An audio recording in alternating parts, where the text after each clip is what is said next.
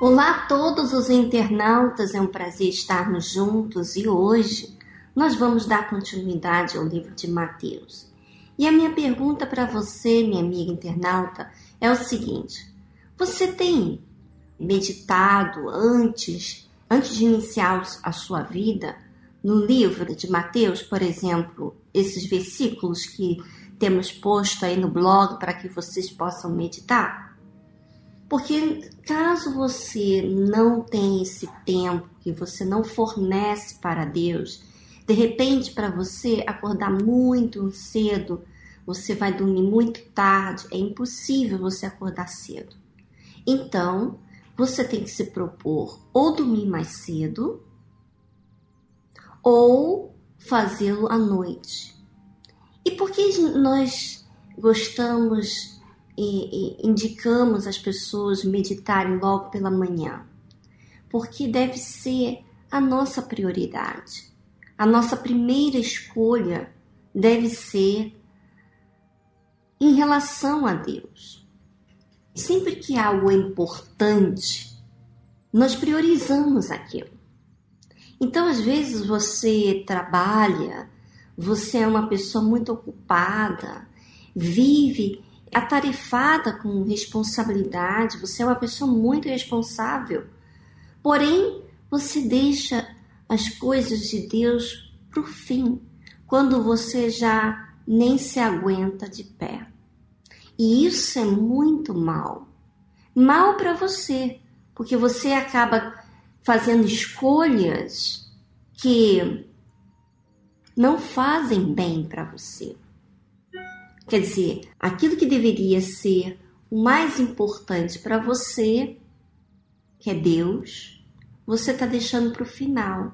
Como se fosse o seguinte: olha, Deus entende, eu tenho essas coisas, isso aqui não dá para esperar, e depois Deus, eu vou dar atenção para Deus. E isso não pode acontecer. Nós temos que saber priorizar as coisas de Deus. De repente você é até dizimista, mas você não diz, não dá seu dízimo do seu tempo a Deus. E para as coisas de Deus você faz tudo apressado. Então você sempre, minha amiga, vai ser uma pessoa, vamos dizer assim, paralítica da fé. Alguém vai ter que te ajudar a caminhar, alguém vai ter que te ajudar a fazer você viver, pegar as coisas para você, porque você não consegue, porque você não prioriza Deus. Bom, vamos ao livro de Mateus, capítulo 9, versículo 9. Espero que você já tenha meditado e não fique na minha mão em eu passar tudo para vocês sem que você faça da sua parte. E Jesus, passando adiante dali, viu assentado na recebedoria um homem chamado Mateus e disse-lhe: Segue-me. E ele, levantando-se, o seguiu. E aconteceu que, estando ele em casa, sentado à mesa, chegaram muitos publicanos e pecadores e sentaram-se juntamente com Jesus e seus discípulos. E os fariseus, vendo isto, disseram aos seus discípulos: por que come o vosso mestre com os publicanos e pecadores? Jesus, porém, ouvindo, disse-lhes: Não necessitam de médicos sãos, mas sim os doentes. Ide, porém, e aprendei o que significa. Misericórdia quero, e não sacrifício, porque eu não vim a chamar os justos, mas os pecadores ao arrependimento. Bom, para iniciar aqui,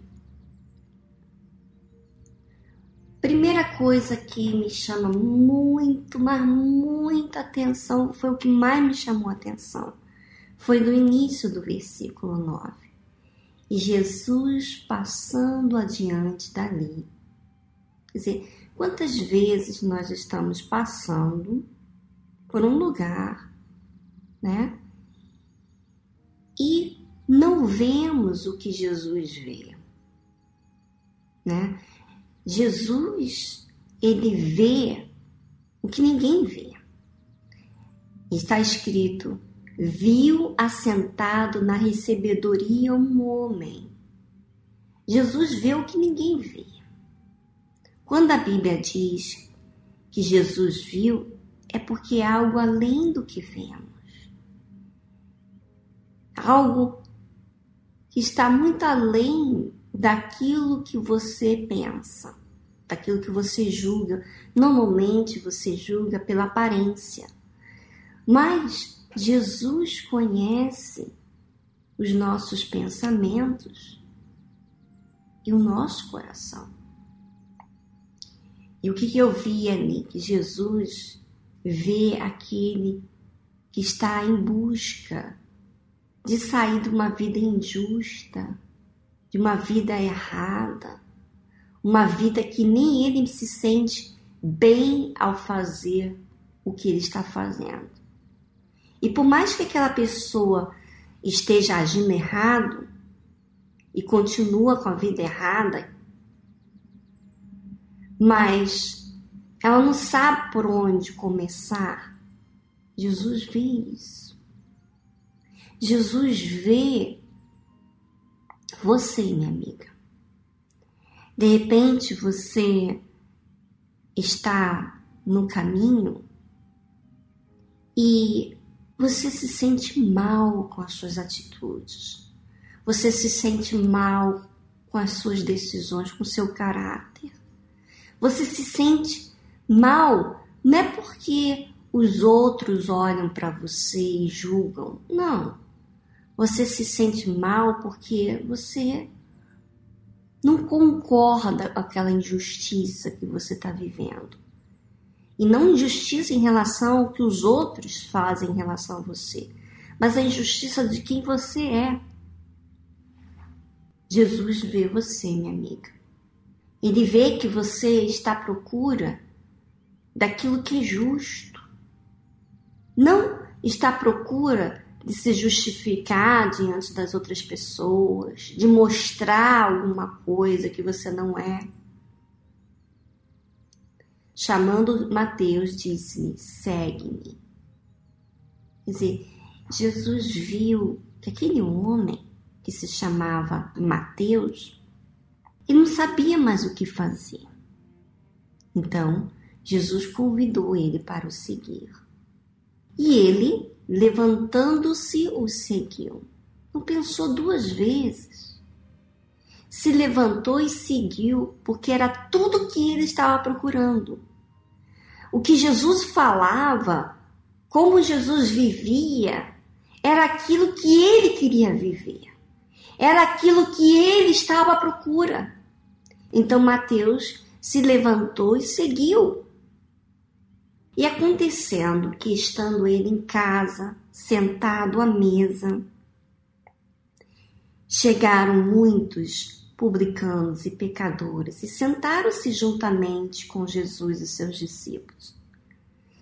Quer dizer, aqueles que vivem no erro, estão se vendo injustamente, esses se cercam a Jesus.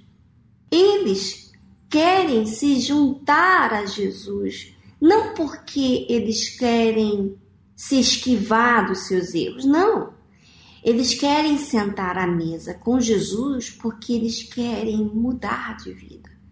Eles querem descobrir o que fazer para mudar. Então, você vê que esses publicanos e pecadores que vieram e sentaram, com certeza olharam assim: bom, já que Mateus está se levantando, indo até Jesus, então eu vou com ele também. Eu vou porque Mateus é um pecador, fica cobrando impostos das pessoas e cobra além daquilo que a pessoa pode. Então eu vou com ele. Já que Jesus chamou a ele, então, quer dizer, os publicanos e os pecadores, vamos dizer assim, eles veem em Jesus uma oportunidade de mudar. Eles querem mudar. E quando eles se sentam juntamente com Jesus e seus discípulos, eles não se sentem julgados, condenados. Pelo contrário, se sentem à vontade, porque existe um espírito ali no, entre eles que faz bem, que faz, que lhe tira a venda dos seus olhos, que lhe ensina, que exorta, que orienta, que disciplina. E os fariseus, vendo isto, disseram aos seus discípulos: Por que come o vosso mestre com os publicanos e pecadores?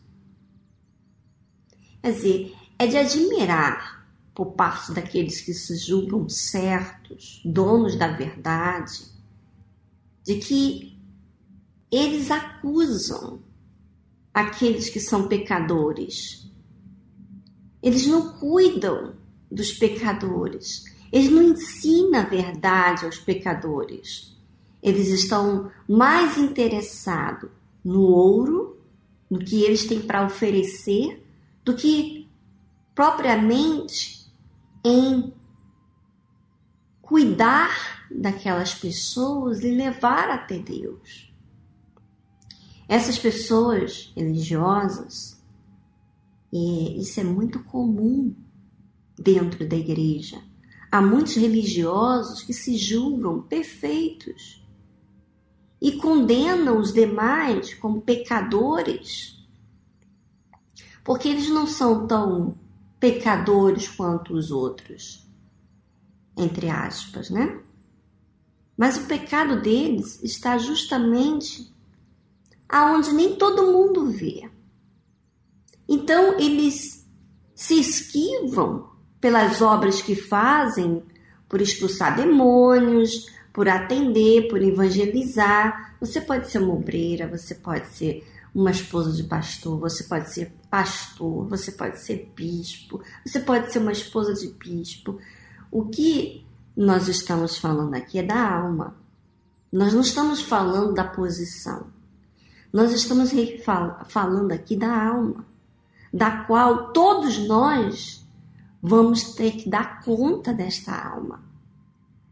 E se você é o tipo de pessoa que que se isenta de olhar os seus pecados e está sempre olhando ao pecado alheio, é porque você não é verdadeiro. Porque todos nós, quem de nós, somos perfeitos? A Bíblia fala que a gente precisa andar na presença de Deus para ser perfeito. Então, requer exercício de fé, coragem para obedecer. E, e para eu ter coragem para obedecer, eu tenho que descobrir o que eu estou desobedecendo. É ou não é verdade? Então, minha amiga, internauta. Às vezes você se considera um mestre, ou você se, se considera um que conhece toda a verdade, mas você está mais olhando para os erros dos outros ou tentando conciliar os seus erros para consertar diante dos olhos dos demais do que consertar diante de Deus, que vê tudo. Ora, aquilo que você vê a seu respeito, nem todo mundo vê. E aí está, quando você tem temor a Deus, você se sente mal com o seu erro, o seu pecado, com a sua injustiça. Então, Jesus, porém, ouvindo isto, porém, ouvindo, disse-lhe, disse-lhes, não necessitam de médicos são mas sim os doentes. Vê quem Jesus vê? Aqueles que sim necessitam do médico da sua alma. Não aqueles que se julgam perfeito querem mudar as outras pessoas. Ide, porém, e aprendei o que significa misericórdia, que é, e não sacrifício. Quer dizer, os religiosos que se julgavam perfeitos estavam fixos, estavam olhando de forma fixa ao sacrifício que essas pessoas deveriam fazer em relação aos erros deles. Quer dizer, eles se importavam com aquilo que era não era valioso para Deus, e sim valioso para eles. Mas aí você diz, Viviane, mas o sacrifício não é valioso para Deus? Sim, é.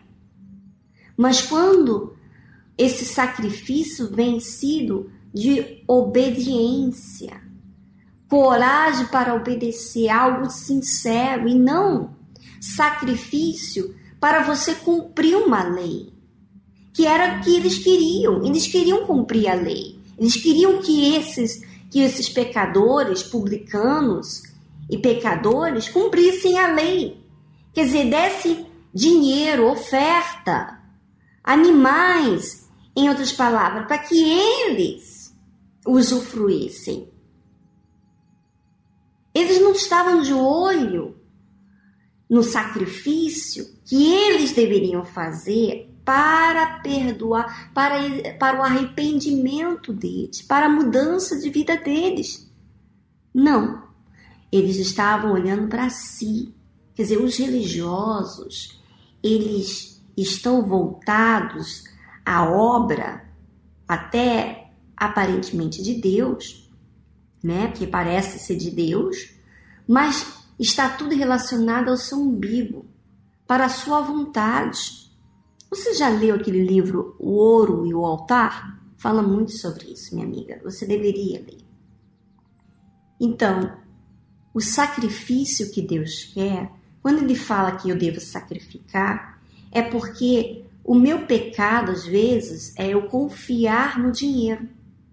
É eu me escorar no dinheiro e não que eu cumpra o dever de dar o dinheiro. Ficou claro para você? Então, o sacrifício demanda de mim dependência de Deus. Então, quando eu dou tudo que eu tenho e fico sem nada, isso vai que querer de mim ficar na total dependência de Deus. Isso é um desafio meu em uma crença da palavra de Deus. Não é para cumprir, para estar diante dos homens que eu faço e cumpro a lei. Não! É porque eu preciso. Nós precisamos sacrificar. Nós temos necessidades de sempre estar dando, porque senão a gente vai ficar guardando coisas indevidas, que não nos fazem bem, que nos fazem egoístas, orgulhosos, avarentos. Então, minha amiga internauta, Jesus, ele se importa é que seja algo verdadeiro, não para cumprir, mas para obedecer porque eu preciso. Eu obedeço a Deus não é porque eu tenho que cumprir o que ele fala. Tipo, eu vou estudar isso aqui para eu tirar 100. Não, eu preciso estudar para me aprender. E quando eu, eu estiver diante de situações que me levam a eu aprender, a eu viver aquilo que eu estudei, que eu pensei, que eu avaliei, que eu adquiri, eu posso então praticá-la não por conhecimento, mas porque eu valorizei aquilo que eu aprendi. Eu espero que eu esteja sendo clara para você. Minha amiga, e mesmo que eu não esteja sendo clara, o Espírito Santo que está em mim é o que fala com você aí agora. É ele que te convence. Minha amiga internauta, eu pediria que você fizesse falasse com você mesmo. Se possível, escrevesse em um caderno, em um lugar onde seja só teu, só para você ver. O seu histórico dentro da obra de Deus, fora da obra de Deus. Como que você relaciona? Como é que é você diante das pessoas que estão na igreja? Será que você julga hoje as pessoas que estão fora? Será que você julga elas? por causa delas serem pecadores? Porque o que Jesus vê Ele não vê o que nós vemos com os olhos físicos, ele vê o interior. Ele sabe a aflição daquela pessoa de querer mudar de vida. E ele vê isso. Se por acaso você está aflita, mas porque a outra pessoa tem dificultado o ambiente para você, a outra pessoa tem dificultado para você em algo das coisas serem harmoniosas, harmonioso. E você acaba aqui julgando, se sentindo talvez injustiçada pela outra pessoa. E você não enxerga quem você é. Você pode cometer os erros que for, você é a vítima. Você não olha para o seu pecado como algo que te machuca. E esse é o maior problema que eu vejo aqui Deus falar aqui, ó, porque eu não vim a chamar os justos, mas os pecadores ao arrependimento. Se você é aquela pessoa que se, se sente justa a outra pessoa e você quer que a outra pessoa mude, então você não é o pecador que precisa de arrependimento. Jesus ele veio para chamar os pecadores. Aquele que se sente mal com o seu pecado. Não é aquele que olha para o pecado dos outros e, e condena os outros. Não como os religiosos que condenavam os pecadores, mas eles não condenavam a si próprios, não, não odiavam, não olhavam para si, só olhavam para os outros. Minha amiga, o Espírito Santo vai falar muito mais do que minhas palavras. Eu quero aproveitar e pedir que você, se possível, você dedicasse tempo entre você ver a sua história. Se você pudesse chegar, de repente você tem falar com Deus, começar a contar a sua história, tudo que você viveu. Escrever no caderno para que você possa ver as suas palavras, você possa entender o que você está falando para Deus. De repente você está falando para Deus aquilo que você quer que ele faça justiça com outra pessoa que não está sendo justa. Mas você não está olhando para si. E ele veio para os pecadores. Bom, um grande abraço para vocês. Eu vou deixar você e Deus, você e Deus, ficarem a sós para você entender e ele vai revelar para você. Basta você dedicar tempo em você olhar para quem você tem sido, que ele vai revelar. Um grande abraço para vocês e semana que vem estaremos dando continuidade ao livro de Mateus.